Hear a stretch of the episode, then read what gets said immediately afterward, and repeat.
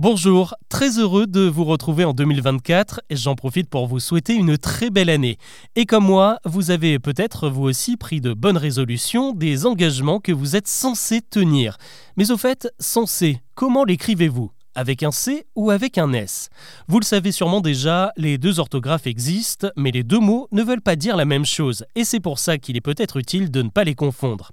Alors voyons un peu ce qui les différencie. Sensé avec un S, ça veut dire qui a du sens. Le plus souvent, on l'utilise pour qualifier quelque chose de juste, de sage, d'avisé, de pertinent, une parole sensée ou encore une personne sensée.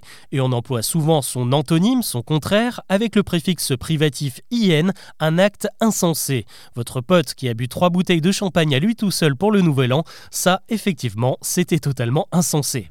Eh bien oui, votre ami n'avait pas besoin d'en faire autant pour célébrer le passage en 2024, il était plutôt censé s'en tenir à un petit verre.